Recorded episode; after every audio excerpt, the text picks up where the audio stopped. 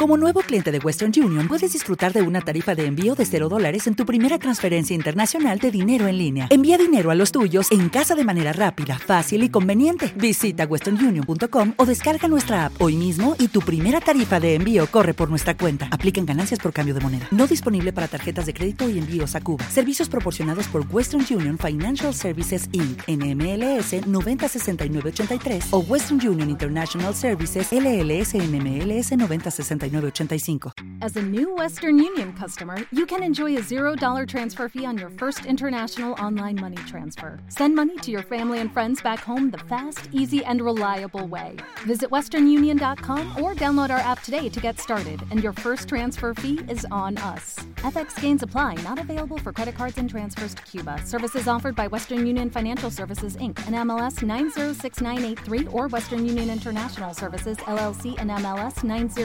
906983. Cuando miramos la cantidad de horas que trabajan los países en los últimos 150 años, hay una tendencia de que los países que hoy en día son muy ricos cada vez trabajan menos tiempo conforme pasan los años, mientras que los países que hoy son pobres siguen trabajando el mismo tiempo que antes, incluso algunos trabajan aún más horas que antes. Esto nos dice o nos muestra que no hay ninguna relación entre trabajar mucho y obtener las cosas que deseamos. Sé que a todos nos ha pasado en algún momento de nuestra vida esto que es súper frustrante, ya sabes, eso de que después de trabajar tanto no conseguimos el resultado deseado. Y no lo conseguimos porque la vida no funciona así. La vida se rige por una serie de leyes universales que funcionan de otra manera y tienen un plan especial para nosotros. Si tú entiendes cómo poner estas leyes a tu favor, podrás ahorrarte frustraciones y lograr tus deseos mucho más rápido. Así que si a ti te interesa entender estas leyes universales para que puedas dominarlas, quédate porque vamos a ello. Recuerdo que a mediados del año 2020 un amigo me propuso que sacara un curso sobre finanzas llamado Dominio del Dinero. Me mostró el inmenso potencial de los cursos virtuales en ese momento, de la cantidad de dinero que se podía generar y muchas cosas más. Eso de la cantidad de dinero que se podía generar me emocionó mucho, así que decidí hacerlo. Sin embargo, mi enfoque o mi deseo estaba en vender y ganar dinero. Eso era lo único que me importaba con ese curso. Así pues, tras unos meses de trabajo creando el curso y algunos dólares invertidos para mostrarlo a la gente, salió a la venta el curso. Obviamente no fue ninguna sorpresa el resultado. No se vendió un carajo, cero ventas. Esto fue súper frustrante para mí, honestamente, porque sentí que había perdido, que mi esfuerzo no había sido recompensado y muchas cosas más terribles. Pero tiempo después, y aplicando lo que vamos a hablar acá, por fin cerré mis primeras ventas y descubrí algo mucho más satisfactorio que el dinero mismo. Pero para entender esto de los secretos universales de los que vamos a hablar, tenemos que irnos a una historia que aparece en la Torre en la porción llamada Bayetse. Esta porción la puedes encontrar en el libro de Génesis desde el capítulo 28, versículo 10, hasta el capítulo 32, versículo 3. Rápidamente la historia es algo así. Jacob salió huyendo de la ira de su hermano Esab porque Isaac, el padre de ellos, le dio la primogenitura a Jacob y no a Esab. Entonces Esab quería matar a Jacob.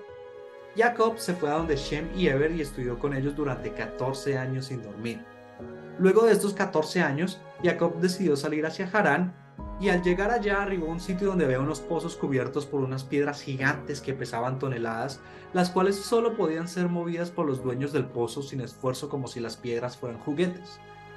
En eso vio una mujer llamada Rachel llegar con su ganado. Ella movió la roca y le dio de beber agua a sus animales. Entonces Jacob se acercó a ella, la reconoció como alma gemela y la besó. Luego fueron donde el padre de ella, que se llamaba Labán. Jacob le propuso a Labán que iba a trabajar para él durante siete años a cambio de tomar a su hija Rachel como esposa, a lo cual Labán accedió. Después de esos siete años de trabajo, llegó el día en que Jacob recibiría a su nueva esposa. En esa época los casamientos se consumaban con la relación sexual, era como el sello de compromiso, y esta relación sexual pasaba en una habitación a oscuras. Por eso Jacob no se dio cuenta de que en realidad se había casado con la hermana mayor de Rachel, la cual se llamaba Lea. Tal como dice en el capítulo 29 de Génesis, versículo 25, y por la mañana resulta que Jacob se dio cuenta de que ella no era Rachel, sino Lea. Entonces Jacob le dijo a Labán, ¿qué me hiciste? ¿Acaso no te serví por Rachel? ¿Por qué me engañaste? Labán le responde a Jacob que así no se procede en su lugar, que no se entrega primero a la hija menor que a la mayor. Pero Labán también le dijo que completara la semana nupcial con su hija Lea y que también le iba a entregar a Rachel, la hija menor, como su esposa. Obviamente también tenía que trabajar otros 7 años más. Claro que a diferencia de la primera vez que le entregan a Lea, la cual solo se la entregaron tras completar los primeros 7 años de trabajo, Jacob sí recibió a la hija menor a Rachel como esposa antes de completar los segundos 7 años de trabajo. Ahora que Jacob tenía dos esposas, vienen los hijos, quienes serían las 12 tribus de Israel. Pero pasó algo extraño. Lea, la esposa que Jacob no quería, empezó a concebir hijo tras hijo, mientras que Rachel, la esposa que sí quería, era estéril y no le daba hijos. Vamos a saltarnos la parte de que Jacob también tuvo hijos con Bila y con Silpa, las sirvientas de Rachel y Lea respectivamente, obviamente por petición de sus esposas. Saltémonos ese pedazo porque llegó un punto en que Lea tampoco concebía más hijos aunque deseaba hacerlo. Entonces ella mandó a su hijo mayor Rubén por Dudaim, o sea, por jazmines, que era una planta que ayudaba a despertar la fertilidad. Sin embargo, Lea no los tomó para ella, sino que se los dio a su hermana Rachel porque veía que ella también tenía deseo de tener hijos, pero no había podido hasta ese momento. Y pues saltándonos una explicación súper interesante sobre esto, al final ambas hermanas logran tener hijos. Primero Lea da a luz a dos y luego Rachel da a luz a su primer hijo que es Joseph. Bueno, todo esto es la historia, o como a mí me gusta decirle la caricatura, Da igual si esto pasó realmente o no, lo que nos importa son los secretos que hay detrás de esto. Para entender estos secretos, hablemos en términos de arquetipos, los cuales son. Jacob seríamos nosotros y nuestra emoción. Rachel, la hija menor, sería algo físico que deseamos tener. Una relación, el dinero, el reconocimiento, alguna propiedad, algo físico. Lea, la hermana mayor, sería el entendimiento y la capacidad de creación. Y Labán, el padre de ellas, en este caso particular sería nuestra vida o sería la vida misma. Entonces en la historia Jacob vio a Rachel, la reconoció como alma gemela, la desea como esposa y está dispuesta a trabajar siete años con Labán para obtener su mano. Pasándolo a los arquetipos que dijimos, esto nos pasa cada que nosotros vemos algo físico que deseamos tener y le decimos a la vida que trabajaremos por eso y nos dedicamos a eso. En el ejemplo mío que te di del curso, yo quería el dinero, Así que por esa razón fue que me dispuse a crear el curso de finanzas para venderlo porque me interesaba el dinero de las ventas que diera eso. Continuando con la historia decía que después de que Jacob trabajó los siete años, Labán lo engañó y le dio como esposa a su otra hija, la hija mayor, a Lea. A pesar de que Jacob había trabajado siete años, era por Rachel, la hija menor. Esto significa que una vez cumplimos con lo que nos dedicamos a hacer para obtener eso físico que deseábamos, la vida no nos da lo que deseamos, sino que nos da algo que no nos interesa. Y eso que no nos interesa es el entendimiento y la capacidad de crear. En mi ejemplo, yo trabajé durante algunos meses creando el curso y al final no vendí un carajo, pero aprendí cómo se hacía un curso, mejoré mis capacidades de crear un guion, de grabarme, de editar videos, entendí cómo funcionaba la industria de los cursos virtuales, entre muchas cosas más. Es decir, recibí algo que no me interesaba porque lo que me interesaba era el dinero, no esas capacidades ni esos conocimientos. Siguiendo con la historia, dijimos que Jacob se quejó con Labán porque sintió que él lo había engañado, entonces Labán le dijo dos cosas. La primera es que las cosas aquí no funcionan así, primero se casa la hija mayor que la menor. Esto es la vida diciéndonos a nosotros. Primero tienes que adquirir el conocimiento y las habilidades creativas, convertirte en la persona que logra los resultados que buscas y luego ahí sí vas a obtener las cosas que tú deseas. En mi caso, en el ejemplo, la vida me decía, pero ¿cómo se te ocurre que te voy a dar el dinero por eso? Primero aprende las habilidades de hacer un curso, crea algo valioso, entiende qué tiene que ir en un programa que la gente desea y luego ahí sí obtendrás tu dinero. Lo segundo que le dice Labán es que si todavía quería casarse con la hija menor, con Rachel, él se podía casar casi que al instante, pero que igual tenía que trabajar otros siete años más después de recibirlo. Cuando nosotros llegamos a ese punto en que no obtuvimos las cosas físicas que deseábamos, pero nos dieron la esposa que no queríamos, esas capacidades que no queríamos, es normal que nos quejemos ante la vida. Y pues la vida nos va a responder, bueno, como ya te casaste con la mayor, o sea, ya adquiriste las capacidades, el entendimiento y demás, ahora sí te puedo dar la menor, eso que tanto deseabas al principio. Pero luego de que te dé esa menor tienes que seguir trabajando. En mi caso, fue cuando por fin obtuve las primeras ventas, la vida me dio esas primeras ventas, obtuve mis primeros estudiantes, pero lógicamente mi trabajo no concluyó ahí. Ahí tuve que trabajar aún más. O sea, obtuve el dinero que tanto deseaba, no en la cantidad que deseaba, pero ya obtuve el dinero por primera vez, pero me di cuenta que el trabajo tenía que seguir. Volviendo a la historia, Jacob, cuando ya obtuvo sus dos esposas, la que no quería, o sea, Lea, le empezó a dar muchos hijos, mientras que la que sí quería era estéril. Ahí es cuando te das cuenta que en la vida, cómo funciona, es que tú obtienes capacidades creativas, obtienes entendimientos, conocimientos, y esa esposa, esas capacidades, esos conocimientos, sí te van a ayudar a generar muchas cosas. Eso te va a dar hijos e hijos e hijos. Sin embargo, lo físico que deseabas no va a ser fructífero para ti, no te va a dar hijos. Cuando ya obtuve mis primeras ventas, las habilidades de haber hecho el curso me sirvieron para vender mucho en el sitio donde actualmente dirijo la publicidad y el mercadeo. Pero el dinero que obtuve de esas ventas, de esas primeras ventas, la verdad no me duró y tampoco fue fructífero. Es más, con los primeros estudiantes me di cuenta de que el curso era una basura porque en mi afán de pensar únicamente en hacer dinero creé algo que no valía la pena. Así que me puse a trabajar sin costo con muchos de los estudiantes para pulir el programa y ahora sí poder darle a las personas un curso que valiera la pena y que verdaderamente les ayudara con sus objetivos. Finalmente en la historia habíamos dicho que Lea manda a Rubén por los Dudaim, que era una planta para aumentar la fertilidad, y ella, Lea, decide no consumirlos sino dárselo a su hermana menor, a Rachel, y al final ambas terminan teniendo hijos, porque llegó un punto en que se habían estancado. Es decir, que por fin la hermana estéril fue capaz de crear un hijo.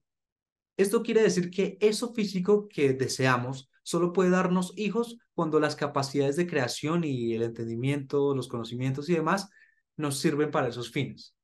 Por lo mismo, en mi ejemplo, cuando entendí lo que las personas necesitaban realmente en un curso de finanzas y puse a disposición mis nuevas habilidades creadoras para mejorar el curso, obviamente esta vez sin pensar en el dinero, sino realmente en beneficiar a los estudiantes, en ese punto por fin llegaron las ventas y el dinero. Voy a poner ahora dos ejemplos rápidos para que esto se entienda mejor y tú lo puedas aplicar a tu vida porque así funciona la vida. Primer ejemplo. Una persona quiere crear un canal de YouTube para hacerse famoso y obtener la placa de 100.000 suscriptores. Entonces esta persona se pone a publicar videos, graba, edita y publica, graba, edita y publica, en fin. Pero, oh, oh, solo obtiene una pequeña cantidad de suscriptores y pocas vistas. Sin embargo, gracias a todo este proceso, ahora tiene más confianza para pararse frente a una cámara, sabe usar programas de edición de videos, entre otras habilidades más que ha aprendido en el proceso. Él quería ser famoso y la placa de 100.000 suscriptores, por lo cual se siente frustrado por no haberla conseguido y se empieza a quejar con la vida. Entonces, uno de los videos que publicó hace algunas semanas se viraliza y empiezan a llegar más y más suscriptores, pero igual tiene que seguir publicando más. Después de publicar más, se da cuenta que sus videos son cada vez mejores, pero aunque ahora tiene una mayor audiencia, no le salen contratos de sponsor todavía. Entonces, basándose en todo lo que ha aprendido hasta ahora, en las habilidades que ha adquirido, se pone a pensar en qué videos le podrían interesar a su audiencia realmente y así publica uno con esa nueva intención. Ese video se viraliza, consigue su placa y los patrocinios empiezan a llover. Veamos otro ejemplo, ejemplo número 2 un chico, un joven le interesa otra chica porque es supremamente bella, porque ella es muy hermosa. Entonces él empieza a invitarla a salir, a escribirle, a ligarla, en fin, pero ella pareciera que no le corresponde a sus mensajes, ni a sus invitaciones, ni a nada. El chico se frustra un día y dice que ha perdido tiempo y dinero intentándolo, por lo cual solo lo va a intentar una vez más y si ella no lo acepta, ya, chao, se, despide de eso, deja de, de intentarlo. Y precisamente en ese intento final, ahora sí la chica está receptiva y ahora sí accede a salir con él. Ellos salen, se empiezan a conocer, pero a la chica no le convence del todo este tipo, porque no entiende cómo alguien que hasta ahora la conoce tiene tanto interés en ella, por lo cual deduce que solo está detrás de su cuerpo y de su belleza. Se dice ella en sus adentros que si él solo la quiere por lo físico, pues que le cueste. Por lo mismo, las salidas con él siempre hace que la invite a restaurantes caros y discotecas VIP y demás.